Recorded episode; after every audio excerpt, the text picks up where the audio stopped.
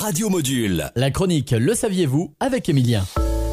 Bonjour à toutes et à tous.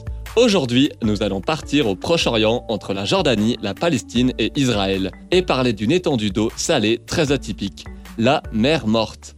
Malgré son nom, celle-ci n'est pas une mer mais plutôt un lac.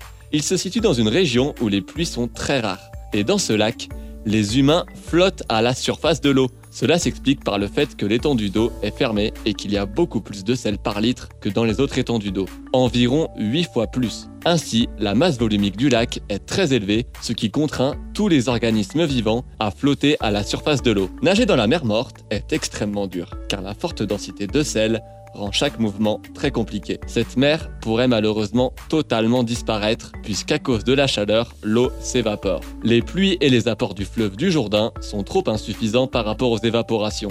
Il y a 10 000 ans, cette étendue atteignait son niveau maximum d'eau. Depuis, il ne cesse de diminuer. En attendant, la forte salinité du lac rend impossible toute forme de vie. C'est d'ailleurs dû à cette particularité qu'on l'appelle mer morte. Malgré cette absence de vie, cette eau contient des minéraux bénéfiques pour l'organisme humain. On se retrouve la semaine prochaine pour de nouvelles infos. Bonne journée sur Radio Module.